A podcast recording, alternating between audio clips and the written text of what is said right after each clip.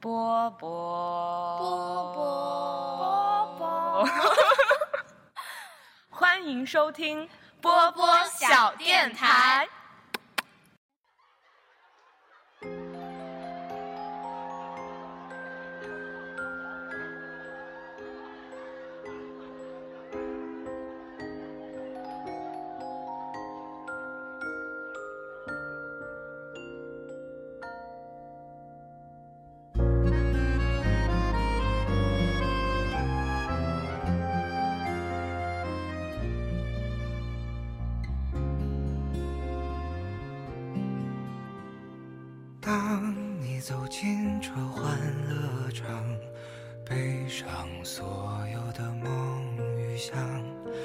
色的脸上，各色的妆，没人记得你的模样。电台我波波，人软话很多。Hello，大家好，欢迎收听新的一期天台二锅头，我是六四零。我是闸北青青，今天我们这位嘉宾就必须得由闸北青青介绍一下了，我觉得。哦，这位我老同学，嗯哼，啊，他是，嗯、他是怎么说？他是我高中同学，同班同学。同班同学，所以而且一度坐在我的正前方。嗯，前后桌。对，啊、然后，然后呢？哦，然后他现在呢是已经就是一位非常厉害的学医七年。啊、医学研究嗯哼，研究生。对，对，而且还不是我们平常一般人所想象中的那个医学就。不是临床临床医学，人家刚刚讲过有包括临床。包括吗？嗯就呃不是我们一般不是一般的医学，对，重新讲，嗯呃，而且不是一般的医学，嗯哼。嗯，那么他是谁呢？让我们隆重有请 我们小电台的新嘉宾口口贝，然后口口贝，对，欢迎。大家好，好尬啊。口口贝可以和我们的听众朋友们做一个自我介绍。嗯，好，嗯、大家好，我是可可贝，然后，嗯、本科五年学的是法医，然后现在在研，现在读的是研究生二年级，就是说是学医的第七年了。呃，好，差不多吧。非常谦虚，对，啊非常谦虚，非常简洁。对，轻描淡写，嗯啊，第七年了而已 那今天就是邀请口口贝来，是因为我要把那个故事再讲一遍，因为我和贾北青青最近每天的下饭综艺就是令人心动的 offer，然后他们第三季。对第三季，他们这季做的是医学生，对，所以我们每一天吃饭的时候就会看着他们就是做手术。出错，对，而且包括他们那个做手术很血淋淋的场面的时候，综艺里面都会变成黑白的画面，然后让我们去看他们怎么缝合伤口。我们就是看着这样的画面吃着我们的饭，嗯，然后看着看着的时候，就是在为那些综艺里的医学生感到，就其实是心情随着他们出错呀，或者是成功救治，或者是他们的心情而起伏。然后闸北青青突然跟我说，自己有这么一个高中的前后桌的老同学，也是在学习医学，而且还不是一般的医学，是刚刚 Coco 贝说的法医。对，很特别，对，所以说这一期节目我们非常有幸的可以邀请他，然后来跟我们一起分享一下他在学医这七年当中有趣的经历和故事。对，与驱散了迷惘。好吧，天亮之后总是潦草离场，清醒的人最荒唐啊。我们法医其实分四个大方向，就是并不是想象中的那种只做只和只和尸体打交道尸体，嗯就是我们我们会有四个大的方向，呃，第一个就是最传统的那种，我们叫病理，就是说呃关于解剖尸体，比如说一个人他死亡了，然后就是传统意义上的那种法医，嗯，然后第二种是做我们叫临床法医。然后这一部分的法医，他做的是，他是和活人打交道的。比如说，嗯，你和一个人打架，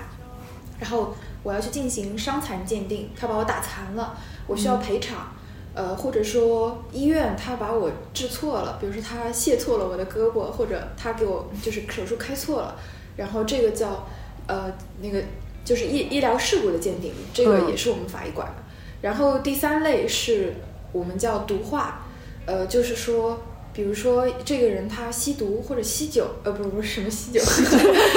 比如说他醉酒，嗯，醉酒醉酒驾车。然后还有一个很著名的事件，就是我不知道你们有没有关注，就是周立波。周立波就是网上说，呃，说他说举报他吸毒，然后他说我自证我没有吸毒，我告我自己。然后这个案子是在就是他的那个案子就很好笑，一开始法院并不予受理，然后他强行要嘛，然后呃是我们法法医的一个我们就是在上海的一个司法鉴定研究院，这个是我们可以说是我们全国法医的老巢，是这个这个机构给他做的，然后鉴定鉴定出来他有毒，他是吸过毒的。呃，这个就是这个也是归我们管，就是叫毒化，然后毒化呃，还有一些比较那个的，对，比如说呃室友之间下毒案这一些检验都是靠，嗯就是其实也是我们这里做的，呃，然后呃第四类就叫物证，就是物体的物，证据的证。这个方向做的就是关于亲子鉴定，还有个人识别。呃，亲子鉴定的话就，其实我们不叫亲子鉴定，我们叫侵权鉴定，就是权利的权。因为我们可以鉴定的关系其实不包，就是不不仅不仅限于父子，呃，就是亲子之间的。比如说，我们也可以鉴定，呃，我们我我接受过的最离谱的一个委托说，能不能帮我鉴定一下，这是我的二大爷。呃，哦，或者说对，或者说他是我的二大爷，他会有各种各样，就是因为案子的，就是委托人，他会有不同不不，就是说，呃，各种各样五花八门的，对。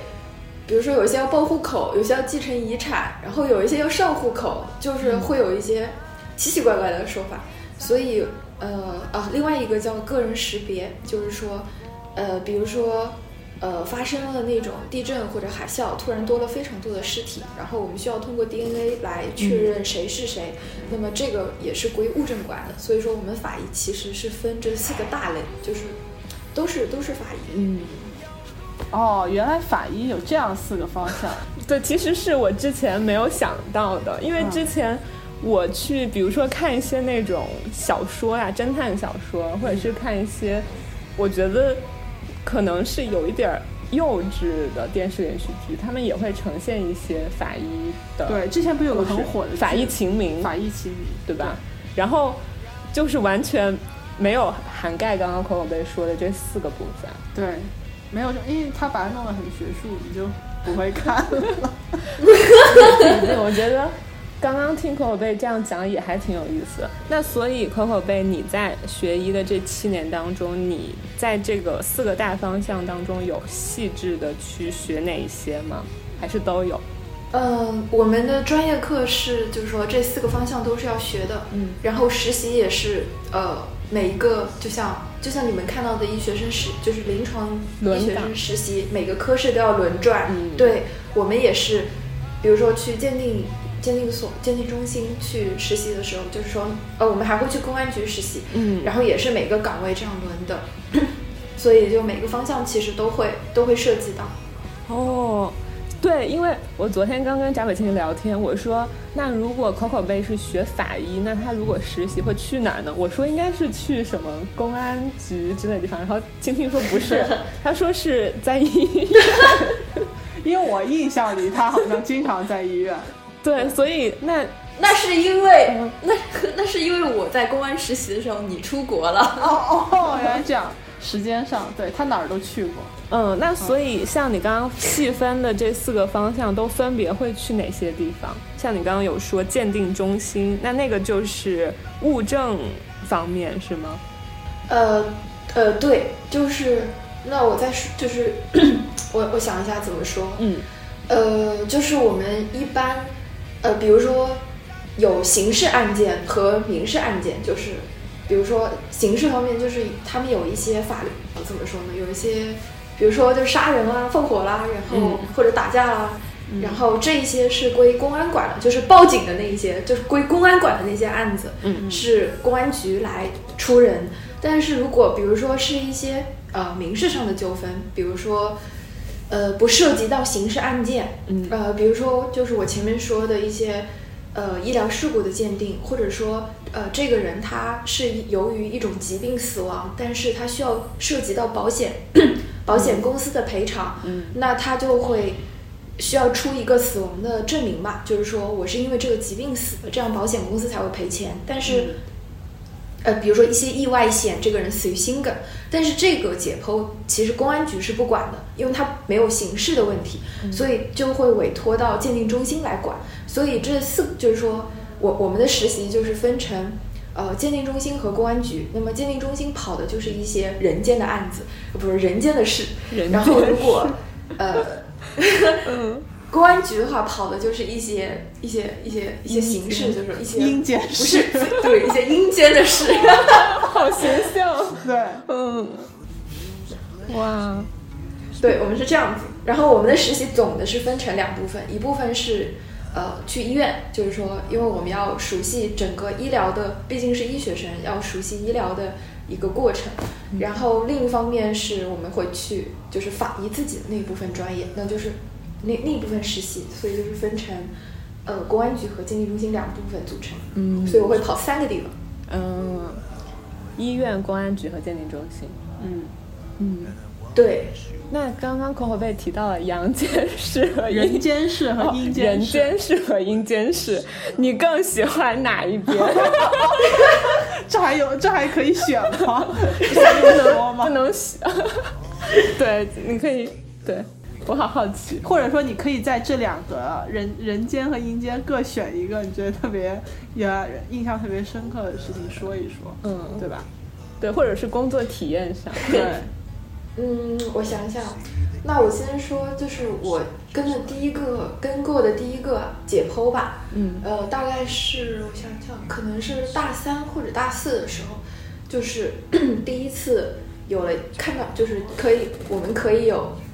这个知识和这个能力去跟一个跟着看一个解剖，嗯。呃，然后当时这是我跟过的第一个，然后当时解剖的是一个，呃，她是一个在出租屋洗澡，然后煤气中毒的一个很年轻的一个姑娘，可能二十一或者二十二岁，就和当时看解剖的我是同岁的。嗯。然后，所她就需要，呃，他们的纠纷就是，她要和房东去 battle 说，就是说是因为你这个不合理的构造，所以我我的 是他父母的，嗯。父母过来的，所以说我的女儿是死于这个一氧化碳中毒，那么就需要解剖，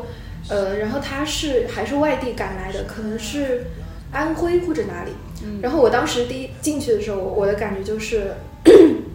就真的非常呃震撼，就是说一个和我年纪一完全一样的，然后也是我第一次看到一个，就是说不是医学院教学用的那种尸体，是一个真的呃出了意外的一个尸体，就是说。嗯，他就非常，呃，怎么说，就是面容就很很安详，嗯，就是，就就真的非常的，嗯，就觉得他好像还在一样，就是这种感觉，而且和我的年纪是一样大，但是但是我站着，他已经躺着，然后就反正就很复杂。然后我们解剖下来，就是说 他确实是死于这个一氧化碳中毒，嗯然后对对，因为煤气可能没有接好管道的问题，老化或者怎么样，他 因为这个去世了。啊，然后这是我跟的第一个案子，然后我就觉得，可能开始对死，就是对对人生、对死亡这种缥缈又哲学的东西，突然就开始了，开始了一段时间的想思考，嗯然后后面看看的看的多，就是后面跟的多了之后，发现就是觉得啊，人的生命真的是一不小心就挂了。我的天！所以你们当时解剖是去是案发的这个现场，还是是把它放到了检验的专门检验的房间里面去解剖的？呃，如果是到鉴定中心的案子的话，是拉，就是对方会把尸体运到我们的鉴定中心来，然后我们专门有一个解剖间，我们会完成这个工作。嗯，如果是 刑事案件出现场的那种，那我们会去，就是跟着警察一起坐警车，然后滴嘟滴嘟过去，然后呃看一下现场，然后再把就是尸体再滴嘟滴嘟带回来，然后再做。嗯，总之都是要带回来的。嗯嗯，啊，对，会有专门的解剖。嗯，刚才口口贝说到他的第一次就是真正的去跟着老师，然后见到可能算是你职业生涯中的第一具真实的尸体的那个经历。我觉得对，就是我有把自己身临其境的想象成，如果我是你，我会怎么样？我会觉得我的心理承受能力没有办法支撑我去看嗯。这样的状况。因为对你说，嗯，就是我们其实我们的教学它是一步一步循序渐进的，就是可能你们因为没有学医，就是没有接触过这一些人体，会觉得一下子看到一个尸体会非常的，嗯，冲击力，对，懵逼，嗯。对 对。但是我们在学的时候，其实我们我们也不是一上来就看这些，我们会是一个循序渐渐进的过程。嗯。就一开始我们看的是骨，可能就是一根骨头，嗯。然后是一个部，就是然后是一个关节，就是说，比如说一个肩关节，然后慢慢的这个肩关节上就开始附着着有有一些了，有一些肌肉了，然后这个时候它就变成了一个组织块儿，然后慢慢的就变成了可能是一半的身体，就是说，比如说上半身或者下半身，嗯然后再慢慢的才是看一个完整的，所以就其实我们也是慢慢有一个接受的过程，而不是一上来就哇一下很冲击，那那我估计没有人可以顶得住。嗯，所以你刚刚说的，无论是一块骨头、一个关节，还是上半身，全部都是真正的大体老师，是吗？就是人的真实的。嗯，对，嗯，是的，是的，都是。哇，嗯，对，因为我们在看那个综艺的时候，我我就常常会因为就是那些医学生他们嗯遇到的一些，无论是呃就是比如说亲人之间那种生离死别的事情，然后我哭得稀里哗啦，然后或者是可能他们做手术那些比较血肉模糊的部分，然后我会觉得有冲击力，所以我会觉得，当你就是我们往前提，当你决定你去学法医学的时候，你有去考虑到一些，比如说你的心理承受能力呀，或者是你对这个专业的兴趣之类的，然后来促使你做成这个决定的吗？就是你是为什么会想要学这个？嗯。很多人都问过我这个问题，但是我就这么说，我学了七年，我已经忘了我当时为什么就是一心要，我也我真的已经忘了。我已嗯、可能当时就是，可能当时就是喜欢吧，就是没有原因的喜欢。然后，呃，身边很多很多人也劝过我，就是说有老师，然后也有一些朋友说，就是可能法医这个专业对女女性并不是特别友好，嗯然后建议我可以先去学临床，然后如果以后感兴趣的话再跳回到法医。嗯然后我当时就很固执说我不可能，可能现在回头想想就是上头了，一时的上头。所以闸北青青，你在高中的时候有发现什么口口被执意要学法医的端倪吗？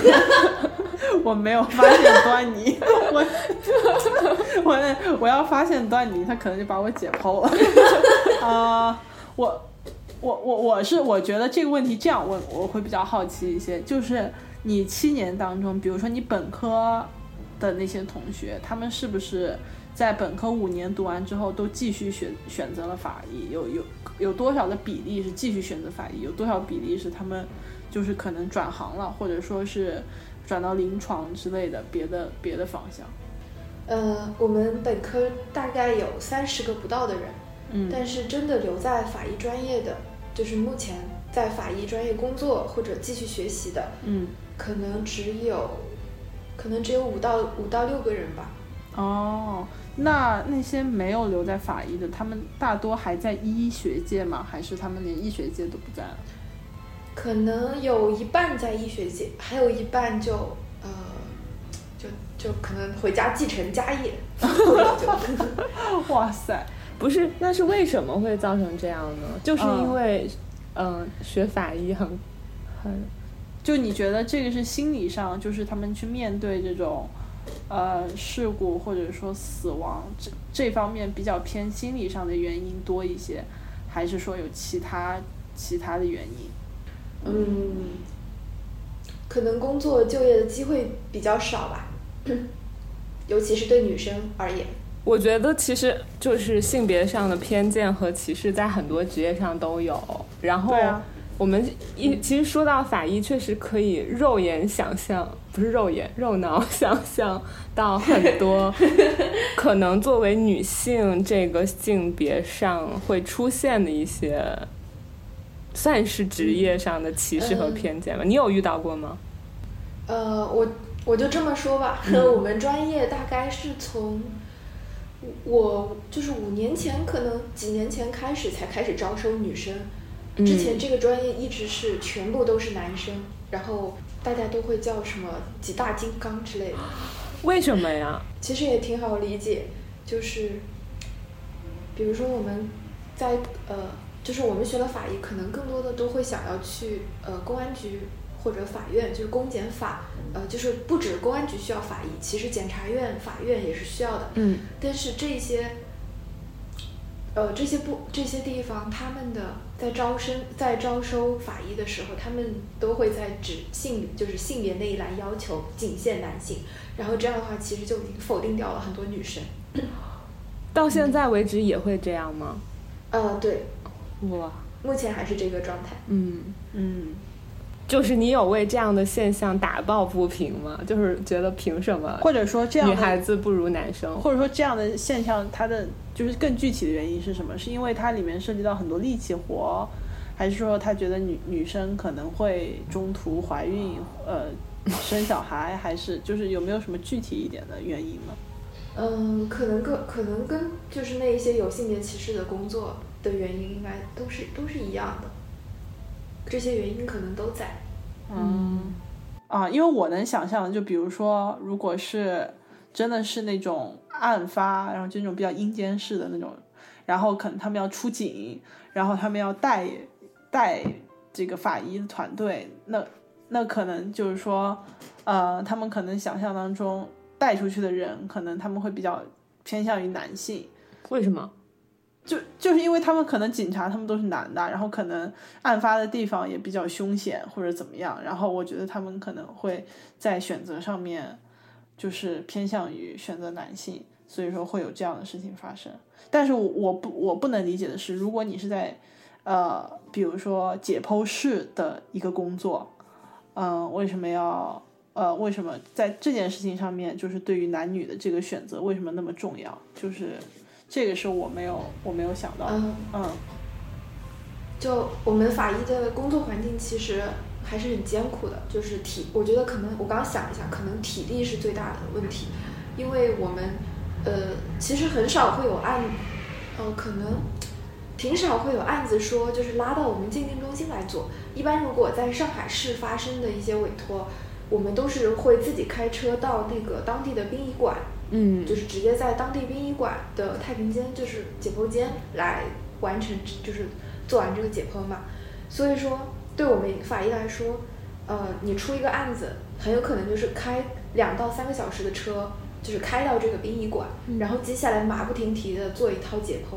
就是可能整个解剖的流过程可能两到四个小时，然后你还要再做完解剖，带着一些取的一些呃检材。然后再开两两个小时的车再回回到这里，所以可能对女生来说体力上就呃有一些，嗯就是有一些不够。一台大手术的感觉。对，而且万一你回来又是晚高峰，对对吧？其实就是有手术的，呃，嗯其实就是像一台手术，就是嗯站站立时间会很久。嗯，确实，一般像这样子一个解剖，会有多少人一起合作？呃，一般需要三到四个人，一个人需要在旁边记录，然后我们会呃就是脑头部、脑部和那个身体会各有一个人在就是在做，然后呃还有一个人可能就是两边帮忙，就一般是四个人，因为一辆车也只能坐下四个人嘛。嗯，其实我还是很好奇，我还是想回到一开始我问的那个问题上，就是虽然可可贝都不记得到底是什么原因让自己 毅然决然的踏上学法医这条道路了，但是在你真正大学你学习了这个专业之后，它跟你之前想象中的有什么不一样吗？嗯，我刚开始进入到法医的时候，首先是呃，我也以为法医只是做一些就是就是影视剧上给我留下的那些法医的，就是我也以为工作只是仅限于这一个。然后呢，我以为工作环境也是非常的，就像他们一样，穿着白大褂，非常的帅气，不需要管后面的事情。然后我发现，原来拉人到清理都是我们完成的。哦，清理也是你完然成。后就是得收尾嘛，然后也、嗯也是我们就是弄完之后再把人拉上，然后给人给人装回去，然后现场还要冲冲洗一下，就是也是我们自己做的。嗯，还有一些就是。原来以为法医的地位非常高，后来发现原来法医只是一个出具鉴定报告的工具人。哦 对，然后还有就是，之前在这个专业外看这个专业，可能是带着一点，就是因为不呃不了解，然后可能更多的是一些好奇，或者是一些觉得哇好厉害。但是真的进入到这个专业，才发现，呃，你处于这个专业，你会遇到很多很多的，呃，就是怎么说一些一些。比如说来自性别上的一些一些一些问题，然后还有一些，呃，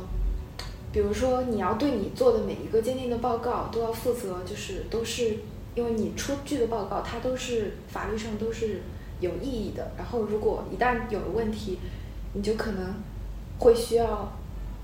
呃，去就是去法院一起参与一起参与到这个司法进程中。然后如果、嗯如果搞得不好，可能就一脚就进了监狱。就是感觉到这个专业我的妈呀！不像表面，不像表面看上去的这么轻松，就是它还是有很多很多限制，很在在里面的。那要不能不能给我们再讲讲，就是你在整个学习工作的生涯中，这种比较惊险刺激的经历？惊险刺激的，我想想啊，你们、你们是不是就是想听我说一些奇奇怪怪的案子？被你发现了。我我想一想，呃，嗯，那我就说一下我我印象比较深的一些案子吧，因为有一些其实就是一些斗殴，嗯。嗯好，呃，有一个比较有意思，就是说，呃，在一个出租屋里，一个赤身裸体的男子，然后把自己绑得像螃，就是把自己绑得像螃蟹一样那种五花大绑，然后，然后，然后就是呃僵硬了，然后被人报了警。后面调查下来，发现这个死在出租屋内的这个这个男子，他是他是一个水电工，然后他是在帮这一家，就是这个屋子有一是一对新婚夫妇的，就是他们租下来，然后他们想要装修一下，当做他们在上海的这个新房，然后就请了这个水电工来做一些线路，呃，就排一些管道。结果呢，他就死在了这个房间里，然后没有任何的外伤，身上非常的就是整那个，除了把自己绑得非常的奇怪，然后穿着，然后然后就是没有穿一件衣服，呃，然后在现场我们就找到了一些，这都有点像鬼故事。但是我们在现场找到了一些黄色书刊，可能我讲的比较像鬼故事，黄色书然后对有经验的，当时有经验的警察就直接就说啊，这肯定就是我们我们我们就是专业上会有一个叫性窒息，就是有一些人他为了追求这个刺激，对，呃，他可能就是在这个过程中一不小心把自己给就是真的窒息了。嗯，然后我们带回去解剖，就是符合这个窒息死。但是这个事情至少给我们当时的实习生留下了非常冲冲击的感觉。原来哇，原来原来原来人们都在玩这些。对，都在玩这么危险系数高的而、且他是在别人的家里。，对，嗯，对对，还是在新婚夫妇的新就是新房里，虽然他们没有买下来，但是也算是新房吧。对啊，这对夫妇心理阴影得有多大？嗯，所以是那对夫妇进到自己房间发现的这个场面，然后报的警。哎，呃，应该是他们，嗯要不就是房东，肯定是对房子的人。嗯，房东心理阴影更大，这可怎么再租出去？呃，然后还有一一对是不是一个刑事案件，是一个呃保险，呃然后我们接的这个案子，是一对夫妻，大概中年中中年吧，四十多岁，嗯。呃，然后他就是夫妻可能有了一些矛盾，然后他们就吵架，结果在吵架过程中，这个女的她就拿着一把很尖锐的美工刀，呃，然后她就可能是威胁这个男的，就是说你再怎么怎么样，我就我就捅自己，我我杀我自己，然后她就扎了自己一刀，大概就扎在就是左边胸口这边。嗯呃，然后扎了之后，他就是两个人就是呃吵完了，然后也和好了，就没什么事儿，但刀还在扎在里面，他们就一起到了医院，然后到了医院之后，医生也给他做了检一系列检查，然后医院医生当时的接诊医生觉得没有问题，然后就让他把刀就是帮他把刀拔出来，但是拔出来的一瞬间，这个女的这个女性很不幸就是马上就死亡，嗯就速度非常快。那么这就涉及到了一个医疗事故的问题，因为当时的医生他做的一些检，其实他已经做了非常系统的检查了。他认为评估之后，他觉得没有没有问题，所以他才取出的这个刀。但是我们解剖下来发现，这把刀很不巧，就因为它非常小，它是一把迷你的那种小美工刀，然后这个女女女性又非常的瘦弱，就正常人可能这这么浅的一把小刀不一定能扎到，她正好扎到了她的心包膜，就是、哦。呃，你可以想象成心脏它这个脏器外面有一层膜，呃，它正好扎穿了这个这个膜，然后导致心脏破裂，直接是一个大出血，就是哪怕你在一个三甲医院，也可能医生也没有办法，根本就没有时间去抢救你。嗯。呃，所以确实从就是虽然我们解剖就是你打开看是这样嘛，但是呃在当时的影像报告上面都是没有办法真就是真正显示它真的扎进去了，所以其实这个纠纷也纠缠了很久很久很久。然后对我对我们来说也是觉得就是 胖一点还是好的，至少扎刀不会这么容易 扎到自己。呃，那这场案件最终的判定是什么样的结果呢？呃，一般来说，呃，在关于医疗纠纷的过程中，就是都会更偏向于患者的角度一点，因为毕竟患者已经来到了医院，就是他完全的信任你，那么法院在判定的过程中肯定会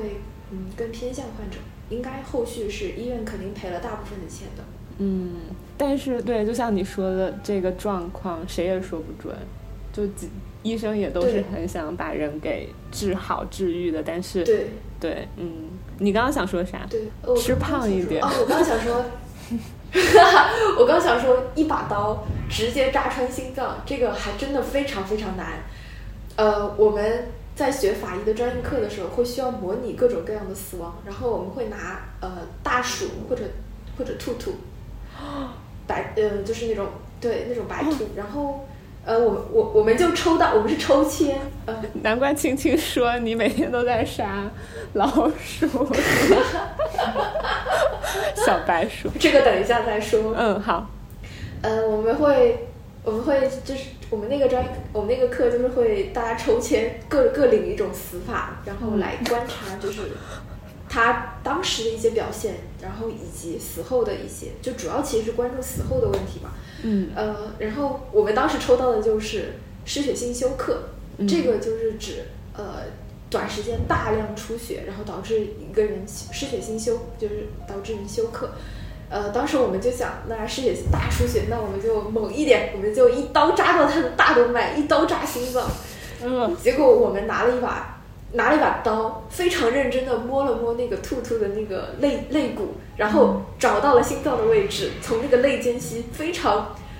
仔细认真的把它捅进去，然后我们捅了大概有二十多刀，都没有捅到那个兔子的心脏。哦，那二十多刀那个兔子 那个兔子还好吗？啊，活活着活着活着，因为没有扎到它的主，就是我们避开了，其实就那个地方只有肺和心脏吧，就心脏在深处，然后表面可能会有肺包，就是覆盖着，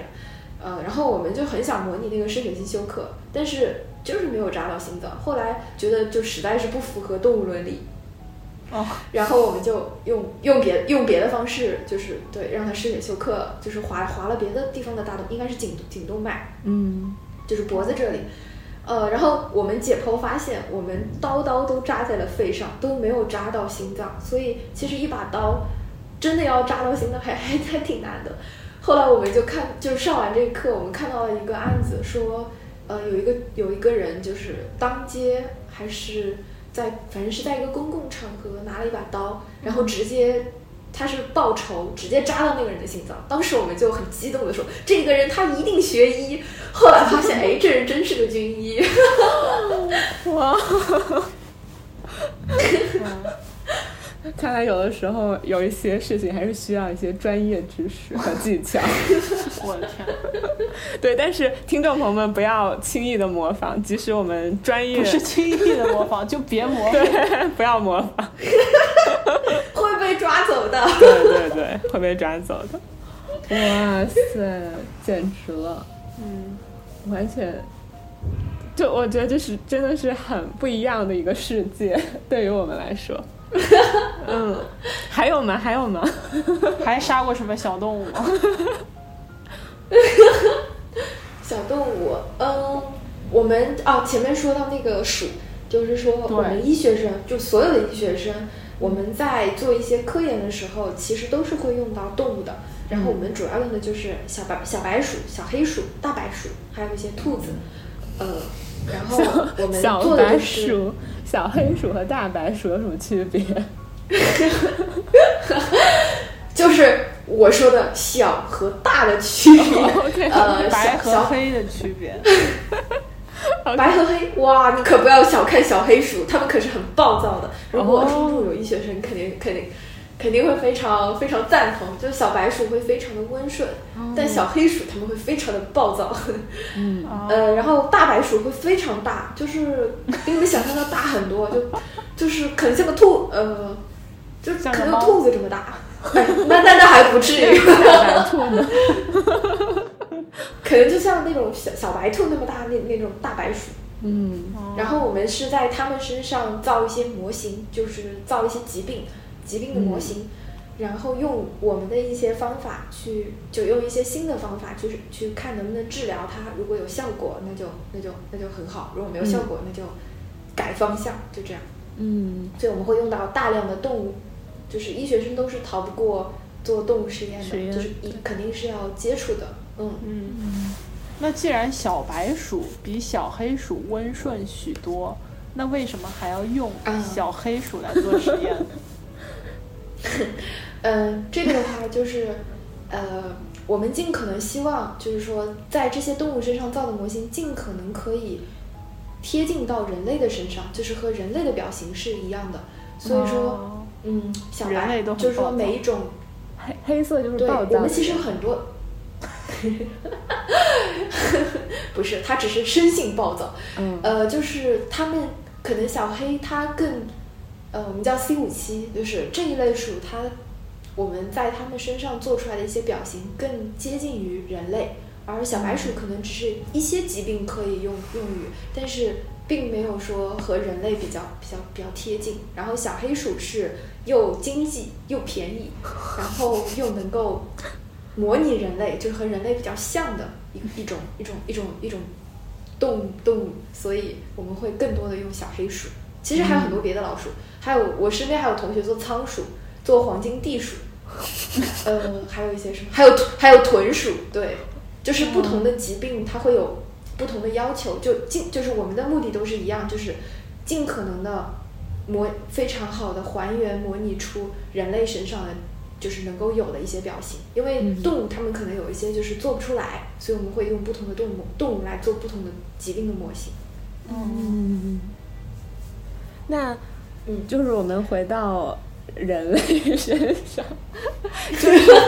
刚才口口贝你说你第一次跟着老师来出任务的经历，那有没有过就是后来你你有过就是自己独当一面，然后有去处理一个案件的经历吗？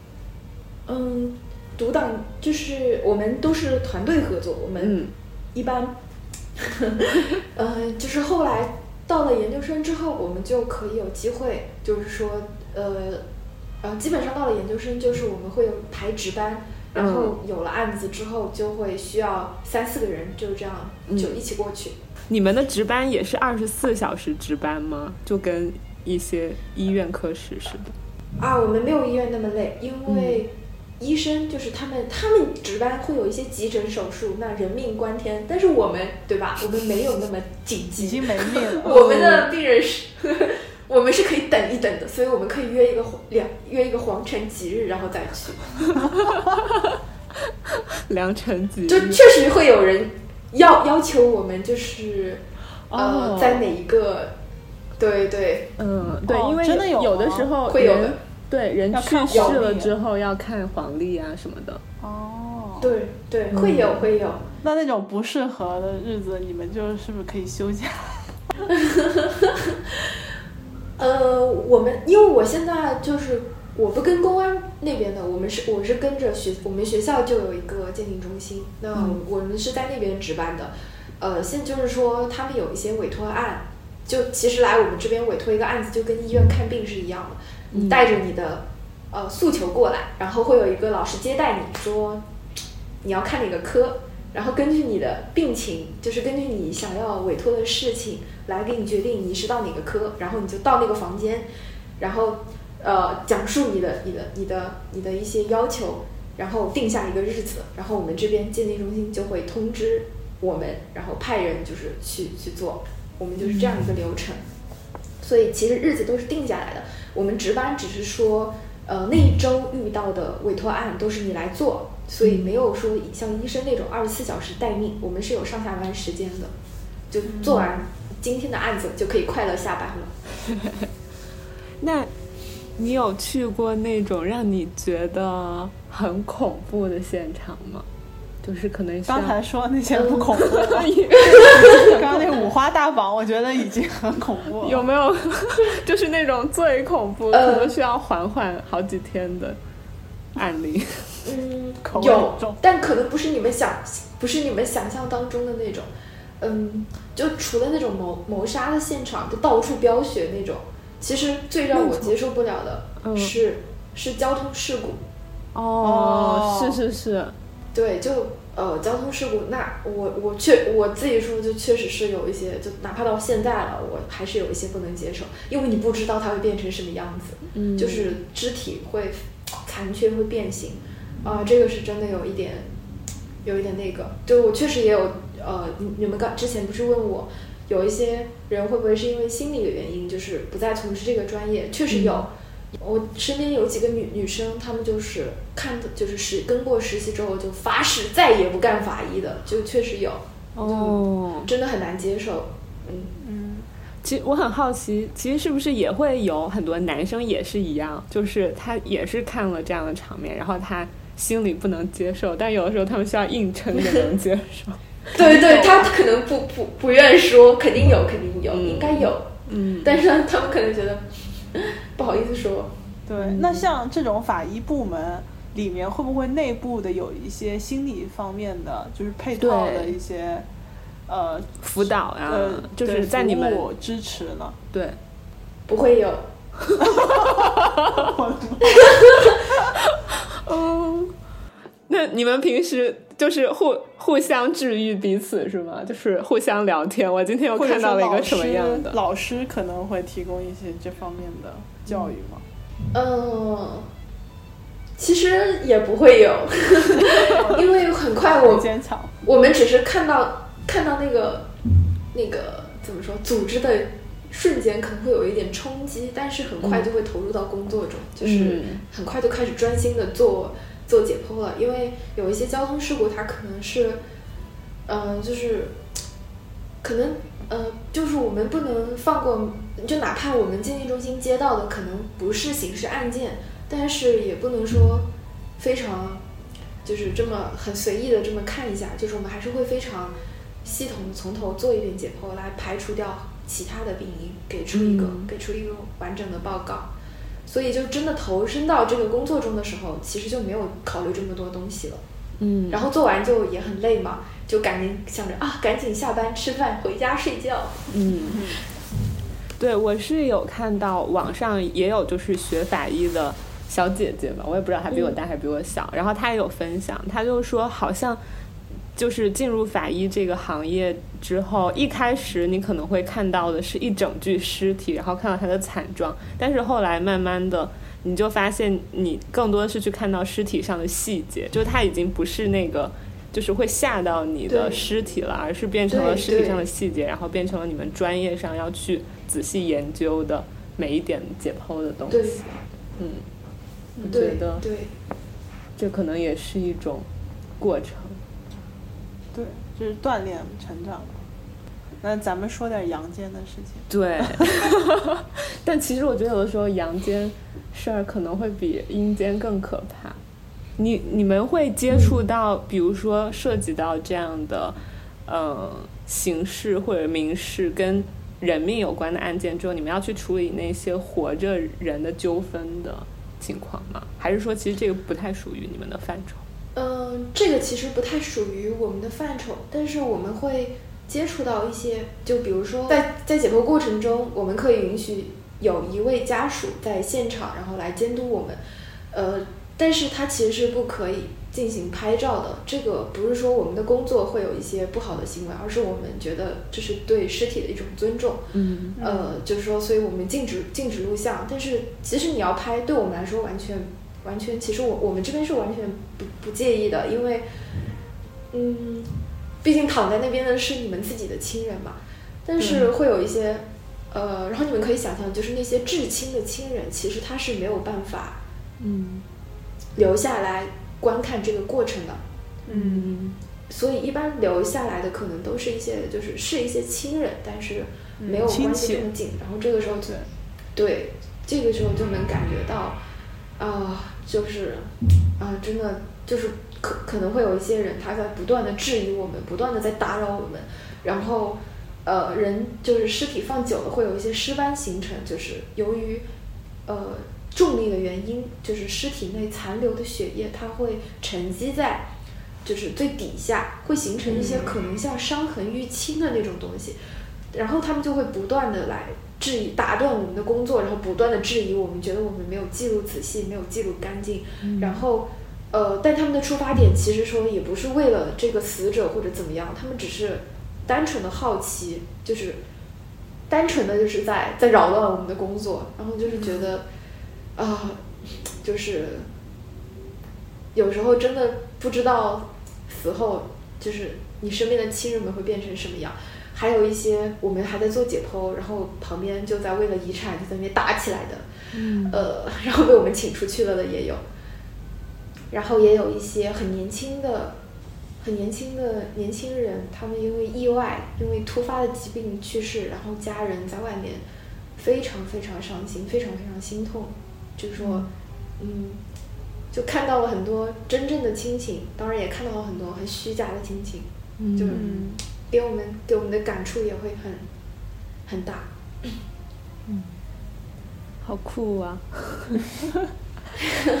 那其实就是从事这个职业，然后我觉得相当于也是一直在跟死亡这件事情打交道吧。这个有影响你去看待死亡吗？嗯，肯定是有的。就是以前可能我还是我是属于那种比较比较怕死、比较贪生怕死，然后很谨慎又胆小的人。但是接触到了这么多之后，发现这很多事情真的，那真的只是真的就是命运了，天要我亡，那我也我也没有办法。然后慢慢慢就开始就是真的就是放开了，就是没有说这么纠结了。就是原来可能刚刚刚看到那种，就比如说高楼坠呃交通事故就被莫名其妙撞了一下，或者说高空就是坠落一个东西，然后砸砸死的那些，我就说我就很担心，出门就哇，万一砸到我怎么办？万一我突然暴毙怎么办？这是我刚开始的，然后后来做多了就麻木了，就唉，这都是命。我 我要是真的来了，我躲都躲不掉，所以现在就是真的就是很，就完全就放开了。但是有一点就是，我们觉得体检还是很重要的。就是有一些人他有一些啊、就是最现现在其实我们解剖下来，呃，心梗就是做死就是心梗这个死因其实非常非常多。嗯嗯所以这个其实是定期体检，然后身体有一些小的不舒服，就是马上去看。其实这个都是可以可以呃预防一定比例的预防的，嗯对对。然后可能这个是给我的一个改变吧。嗯，因为就像你说的，就是之前的那种胆小、谨慎，甚至是怕死，就是这个我也 我也常常有这种感觉。然后我觉得其实还有另外一种，就是比如我的一些亲戚或者是我身边的人，他们会对死亡有一点忌讳，就是。包括可能之前你提到说你想选择法医这个行业，然后你身边的朋友们可能会劝阻你，就他们可能会觉得这个职业离死亡太近，然后会不会可能身上带着了一点儿晦气？我不知道你有没有遇到这样的情况，就是就是啊我总觉得好像中国人有一些都会有这样的想法。有有有，嗯，而且每个地区的机会还不太一样，因为呃我们会接触到就是各个地方的人，他们会有不一样的风俗，有一些人会往我们身上撒钱，啊，有一些人有一些人会就是给我们送钱，就是可能是他们当地的一个讨一个彩头，呃，不是讨彩头，就是可能一种风俗吧，就是我们也算是参与到了这个死者的一个可能一些丧事的这个过程，就是他会给我们送一些钱。这个一般是在两广地区还有福建地区的人，他们会这么做，会这样会不会有点那个？那那在某些地区会会给我们就是 这会给没事儿，我们我觉得送钱，风俗嘛。嗯嗯，嗯，对，就就是有风俗，呃，还有一些会，比如说，呃，我其实我们法医自己也有传统，就是我们会喝酒，就是我们做完一个案子就会就会去喝酒来哦去一去身上的，对，这是很古老的一个传统啊。啊，那什么酒有讲究？可以是鸡尾酒，还是必须要是血腥玛丽？没有，我我们我们我们只喝便宜的酒，毕竟法律的收入非常的微薄，我们只喝我们负担得起的酒。全家的啤酒。嗯，对，然后开车的那个兄弟就没有办法喝。对。还有什么吗？晴晴，你有没有什么很好奇的？我还好奇那个呢，就是亲子鉴定那方面，就是说完全没有伤害，对没有跟死亡或者受伤有关的，然后他完全就是一个，就是想知道谁是我爸爸。这这这一类的问题，就是有没有这种比较抓马的？嗯，有有有，呃，有一个我呃，我遇到一个就是大概三十多岁的女性，她总总历时可能有四五个月吧，给他的孩子在找爸爸，带了带过来，就是光我看我我接手的，就看到可能有。可能有七八个七八个男的，就是给他的孩子找爸爸，然后他每一次都会，对他会他那个孩子已经呃，已经是可能有三四岁吧，然后他就会带着一个男的，然后带着个孩子来，然后每、我我都见到他很多次，然后没有一次匹配上，就如果匹配上了，他可能就不会再来了。呃，那个孩子，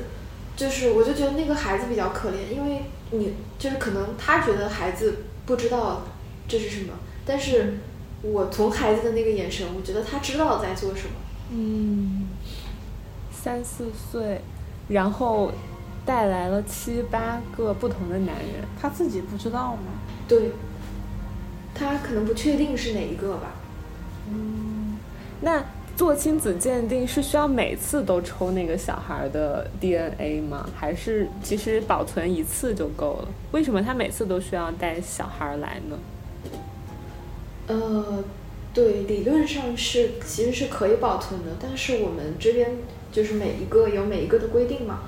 呃，而且它中间的时间可能跨度有点长，我们可能就不会再帮他，就是为了防止出错，呃，我们还是会重新再做一次鉴定。嗯因为每一次鉴定它有反应的条件体系，就是尽可能在同一个条件下做出来的结果进行比对，嗯，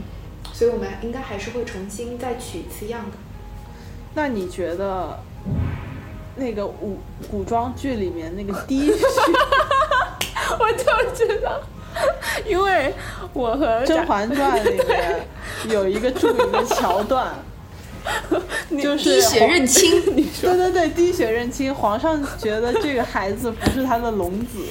所以他就要把那个两滴血滴到一个碗里面。你觉得这个有理论根据？这个是没有科学依据的。好，啊，有一点点吧，就是有吗？有一点点，有有那么一丢丢，就是同就是血型，就是相同血型，它会发生不同的血型之间，它会发生一个溶血反应。哦只有这么一点点的科学依据，所以但是跟亲子鉴定毫无关系。所以呢，抽血你们不是在滴血验亲，没有开玩笑。所以滴血你们呃采用的方法是什么？是提取血液血液里面的 DNA 吗？对我们是提 DNA，呃，然后，哎，然后就很难讲了。我想想怎么讲的简单一点。通俗的讲法，呃，对，通俗的能够，嗯、就我们知道我们的 DNA 有两条，一条来自爸爸，一条来自妈妈。嗯，那么理论上，孩，那么理论上孩子的 DNA，你你可以呃，就这么说吧，就是说孩子的 DNA，我随便随机的抽取一个点，那么这个点必必然能在爸爸的 DNA 或者妈妈的 DNA 里找到。如果我随机抽到的这个点不能在爸爸或者妈妈找到，那我就可以一票否决。能这个这个能理解吗？嗯嗯可以。那么我只要我抽的这个点足够多，我就可以排除掉百分之九十九点九九的人。那么如果我随机抽了这么多点，就是它能够，呃，就是我我们其实这这个鉴定它其实是一个统计学上，就是偏可能像一个统计学生的概念，就是说我随机抽的点足够的多，然后这么多点都能在父母这边找到，那么我就认为你是我的孩子。嗯，好神奇我能应该讲的，对我听懂。嗯，我也我也差不多嗯听懂。嗯 所以是这样的一个概念。那除了血液里面有 DNA，其实说是不是很多地方，比如说口水里面应该也有 DNA，对吧？你们的高中生物告诉你们 DNA 是在哪里的，只要是有核细胞就会有 DNA。嗯对，所以他带着，比如说他喝过水的茶茶杯，是不是也可以？走向影视剧。对，就是我的影视剧知啊识嘛。可以可以，可以可以，就是只要是他用过的东西，比如说水杯、牙刷，然后他的他用过的还有什么？他的头发，啊，还有他用过的梳子，对对，他的头发，对啊，很多他的梳子。就是刑侦剧也是这么拍的嘛，就是警察他在整个犯罪现场也在提取 DNA。毛发，对，嗯，对对对，会会会，我们一般用的就是牙刷还有梳子。哦，对，其实这个也是法医去现场做的事情，对吗？就是我刚刚说的。嗯啊，对对，酷哎！因为其实你刚刚有稍微的讲到一点点，就是在亲子鉴定这个环节，它除去科学之外，就比较道德伦理层面上的事情，我还挺好奇的。因为你刚刚会觉得那个小男孩很可怜，就是你可能觉得他这样子七次八次的都来你们这儿，然后是自己在寻找这个爸爸的过程，然后你会觉得他很可怜。那是不是？就其实我不知道该怎么问这个问题，我是会觉得，为什么有的时候，就是中国人，反正就是我们社会上发生的一些故事吧，就他们会去，比如说，孩子在那个刚出生的时候在医院报错了。然后一养就养了个十几年、二十年，然后突然因为某一次什么，嗯，比如说某种意外的某种情况，导致他需要去检测 DNA 来就是亲子鉴定，然后发现这个孩子不是自己的，然后跟另外一个可能在别人家养了十几二十年的是自己的孩子，就是我不知道该怎么描述这个问题，我觉得很矛盾。然后不知道你有没有遇到这样的故事？呃，就是报错了的那种是吗？就是呃，孩子他已经不是一个三四岁那么大了，他是已经基本上一个有、有自我意识的，然后才发现可能他的他一直以来的爸爸或者妈妈不是不是血缘上的爸爸妈妈。对，因为其实就是影视剧本里也会写一些类似这样的故事嘛。嗯对，然后会产生这种矛盾，就是一个是自己从零岁开始一直养育到二十几年这样的一种二十年的感情，虽然它不是真正的血缘上的亲情，然后另外一个是你在这二十几年一点儿接触都没有，但是他的血缘跟你是在一起连在一起的。然后我就感觉很多故事中这样的父母，他们就会选择，比如说把自己真正的孩子找回来，因为他就觉得那是跟自己血缘联系的亲生的骨肉。然后，比如可能如果自己的家庭条件好的话，然后就会让那个孩子跟着自己，然后拥有自己希望他有的很优越的生活，然后把自己之前二十几年朝夕相处的那个小孩就换回穷人家去，就是之前有那个真实的故事，嗯，是吧？对，错换人生那个人叫什么？我忘了，我也忘了，反正有这么一个新闻。嗯，对我我不知道你有没有呃就是见到过这样的例子，然后你怎么看？呃，首先是我没有，就是说我没有那么幸运能够见到匹配成功的，就是、哦呃有很多走丢有很多丢失的孩子，或者有很多、呃抱着希望过来做 DNA 的，但是嗯很不幸，他们遇到就是在我这边没有遇到过匹配上的，都是、嗯都是没有匹配上的，所以我觉得首先。他能够找到自己的孩子，这对他来说其实已经是一个非常非常幸运的事情。嗯因为在我们这里，就是我从我目就是到目前来，这个这个方方向的过来委托的，我都是都是一个阴性结果，都是没有没有说找到的。我觉得能找到自己的孩子已经是非常非常，已经是不幸中的万幸了。嗯然后后续的这个家庭的这个这个问题，嗯、怎么说呢？就是从我的这个专业，从怎么说，就是从我专业，如果说我做一个法医，做一个呃这个工作的人角度来说，我就是觉得，嗯，这些事情都不足以，就是能你能找到，就是能找到彼此，已经真的是已经非常非常幸运了，已经盖过了下面的那一些乱七八糟的那些事情，就是说。嗯，还有那么重要吗？就是你们已经找到彼此了，就后面的事真的有那么重要？就是，这是我自己的想法。嗯，因为我听你这么说，感觉也许很多亲子鉴定他们是服务于那种，比如说很小就被拐卖走或者是丢失的小孩，嗯。然后多年之后、嗯。可能想要寻找自己多年前丢失的孩子、这样的案例。嗯。对，对，所以真的是，唉，嗯，我也不知道，就是我提那个问题，只是我有时候就觉得这就是亲子鉴定，然后包括互换人生这样一个点就很戏剧性，它就很适合出现在一些比如说电影故事里，然后每次它又会面临这样的，一个是科学生理上，还有一个是这么多年情感，然后道德伦理上这样的矛盾，我觉得还是一个挺有意思的话题的，但是具体可能不同的人、不同的家庭，可能也会对这样的问题有不同的处理方式。嗯，我也不知道，就至少还没有发生在自己身上。哦，是的，我我们当时，呃，就是我们学物证的时候，就是做亲子鉴定嘛，然后，呃，我们学的时候，老师就是让我们自己偷偷的薅一根自己的头发和爸妈任何一方的头发，然后自己来做鉴定，然后我们就说，万一做出来不是，那多尴尬呀！对啊，这也太冒险了。那如万一真的不是，你会选择就是自己默默的知道这个秘密，不告诉你爸妈吗？还是你会告诉他们？也许我会试探你，也也许我爸就不会让我拔他的那根头发。嗯，嗯，想想啊，刚刚我们聊到了病理，哎，我们聊到了病理，聊到了，然后聊到了临床医疗事故，聊到了物证、亲子鉴定，在毒化这边，除了周立波，有一个投很著名的投毒案发生在某著名高校，嗯嗯嗯 然后，嗯，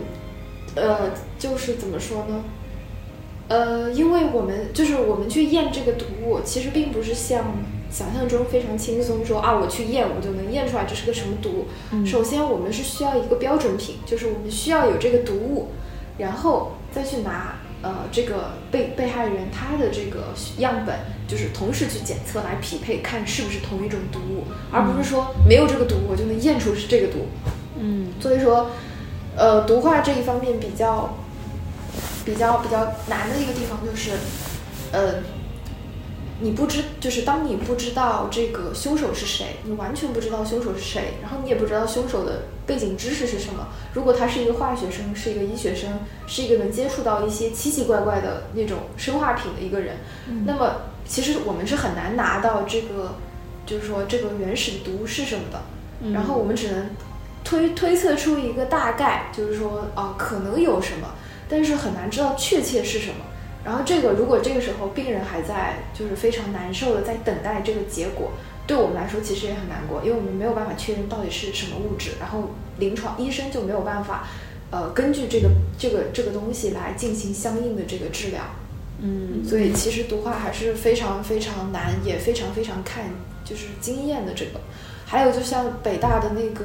朱令的那个投毒案，嗯，朱令其实我不知道你们有没有看过，嗯，那个那个案子，就其实当时是他的同学，呃，就是说求助于，呃，把他的症状就是发给了一些海外的专家，当时发给了一些国外的专家，然后他们给出的一个意见，就是当时其实，呃，他这个表现。我不知道有没有怀疑他是中毒，好像一开始也有怀疑吧，但是其实不知道是什么东西中毒。然后是他的同学把他的病史资料、把他的临床表现，呃，告诉了专家，然后由专家会诊之后返回给一个意见，说可能是他中毒。然后国内北京那边再去验，再去根据这个他再去验，最后才把这个金属给他揪出来了。但是其实这个检测的时间已经。呃，就是是一个很长的过程，就可能已经耽误掉了一些那个我们国呃，在上海一个著名高校的投毒案，其实也是类似的，就是呃，由于验这个毒，就是当时完全没有想到是中毒，然后也没有往那个方向去检测，所以就耽误掉了一些时间，然后嗯，结果也就造成了很很差的结果。嗯所以经验其实运气和那个思考的方向也挺重要，就是关于这样的案件，毕竟它是算是几率很小的案件，对对是吧？对，非常非常小，是的。我我们一般接接触到的还都是一些就是呃酒精和一些毒品，这个是最多的。嗯，嗯，那有人就是像在所有的法医里面，有人专攻这种 中毒的方向，有嗯有有有，我们我们就是呃学的时候是都学，然后但是真的到工作中呢，就是只是突破一个小方向，就甚至可能是一个方向中的一个小方向。可可贝，你你是接下来还有几年来完成学业？我我明年就毕业，二三哦年六月毕业。那你你现在有自己就是心愿想要去的工作岗位和专攻方向吗？我们这个专业不是我想去哪儿，而是看哪里要我，哦，看看哪里的爸爸要我。那有爸爸要你，我个人。还还人。还还没有。嗯，我个人可能更偏向去呃去鉴定中心吧，可能。要是、要是公公检法能够能够能够招女生，那就更好了。鉴定中心，然后专攻的方向是什么？鉴定中心，呃，其实我个人可能比较喜欢做物证或者、嗯或者毒化那个方向，嗯，嗯，可能会往这这两个方向去靠吧。离开病理和临 床。因为临床真的很很很也也很那个，就是呃要和人打交道。活着的人，对，是的，嗯以前看那种法医写说什么，就是比死人更可怕的是活人，然后啊，现在现在真的感觉就确实，对，但我觉得还是，其实法医它是一个，在历史上来说还是一个很新的职业但是才有的。如果法医这个职业有祖师爷的话，那就应该看那个大宋提刑官，还有少年包青天里头。他们那个时候还是滴血验亲，那那个就不科学。我是说这种科学的法医，嗯。啊，是一个很新的。那我要为我们的，要为我们祖先的智慧证明，呃，我们法医其实也没有那么新了。呃，怎么说，就是运用把在法医专业中运用到科学手段是非常新的，但是在之前其实已经有了法医这个职业，在古代叫仵作，我不知道你有没有仵作，就这个。真的有，我们好像历史书上有写过。哦，嗯，对，仵作，呃，然后呢，嗯，最著名的一个代表人物祖师爷就是、呃那个叫什么，就是大宋提刑官。看，no，然后他，宋，哎，他是叫宋慈吗？对他叫宋慈，他写过一本很有名的书，呃，不不不，在我们专业非常就是奠基史的那种书，叫《洗冤集录》。嗯，《洗冤集录》，对对对，嗯然后他这这本书很有意思，嗯。嗯。呃，对这本书其其可能你们看会觉得有点，就是这本书很有意思，它其实记录了一些案，他参与的一些案子，然后呢，呃，他会写一些方法，然后其实他的一些一些想法，我们到现在还是在用的，就是觉得啊，呃，就是你可能听完会觉得啊，原来这样，但是真的能想出来，我觉得就是真的是非常有智慧。比如说，如何判断一个人他是被呃溺死的，还是就是说呃死后被抛到河里的？这个你们看影视剧，我不知道有没有影视剧有没有教会过你们？应该、嗯应该影视剧也会用到这个，我没有看那么多影视快剧，溺死 就是是不是会就挣扎，然后可能嘴巴会张着之类的，我也不知道，随便说。是的，啊、是方向是这个方向。宋慈他提出的就是说，呃，检查他的气道，就是气管内是否有水，还有一些水草啊，就是水中的这些东西。因为，呃，如果人死后再被扔到水里的话，他是没有办法呼吸，他是没有办法把这些物质，呃，就是吸入到他的气管，所以只有生前，对，只有生前在河里，在水里才能在它的气管里发现这些呃水中的植物或者一些泡沫，就就是说符合一个溺死的一个一个一个一个、嗯，怎么说？嗯，嗯所以这是宋词他他很很早很早就提出来的。嗯，逻辑上的一些，嗯嗯，我就是第一次听的时候，我觉得就是哇，就是很简单，但是又很很真的非常有用。就我们到现在还在用很有。嗯，嗯对，对，千古悠悠，有多少冤魂嗟叹？空怅望，人寰无限，丛生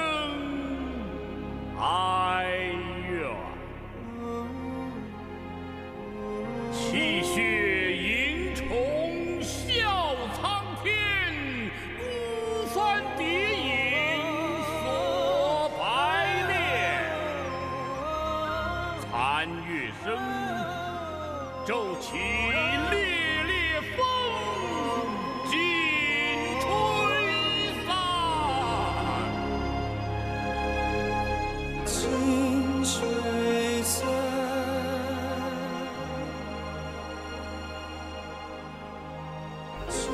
实我前面想说的，我我想说他新，是因为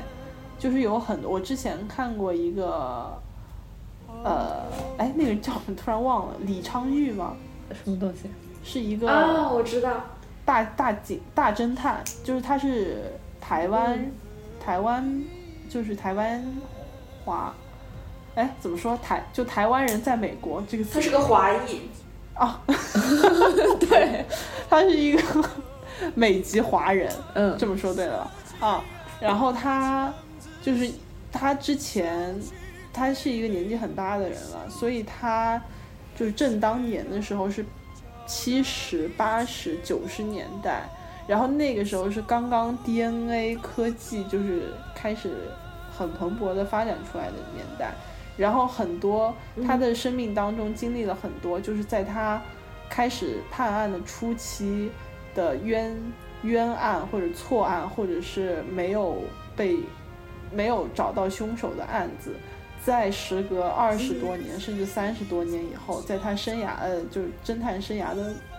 末期，然后通过比较新的这种 DNA 的手法去把它解开了。然后我就觉得嗯这个这个技术是一个就是像这种革命性的，然后它也是的，是对吧？然后它也给那种就是怎么说，就是犯罪，然后等等，我觉得给了他们很大的一个威慑，嗯所以导致这个导致这种犯罪啊等等，或者说也也不见得是威慑吧，就是说可能是对这种啊、你杀了人以后，你你想要再去逃跑，或者说想要再去呃，就是呃怎么说？就是说，呃，逃脱这个责责任是造成呃形成一个很大的影响的，所以我就想，其实我是想说这一点，就是心在这个方面，嗯。嗯是的，是的，很新。呃，我不知道你们有没有关注过，这近些年其实破我们国内破了非常多的，呃，很老的一些案子，然后也纠正了一些以前的那些错案，其实都是依赖于 DNA 的这个蓬勃的、快速的发展。呃，我们也建立了非常完备的 DNA 的库。呃，就是有一个白银案，我不知道你们有你们有没有关注，就是它是一个二十多年前连环强奸杀人，然后消失的一个，然后最后把他抓出来。然后这个其实就是依赖于一个很简单的一个一个一个技术，嗯、就是我们知道男性的 Y 染色体它是父系遗传的，就是嗯嗯呃，就是其实现在很多案子都是依赖于 Y 染色体的这个这个这个东西，就是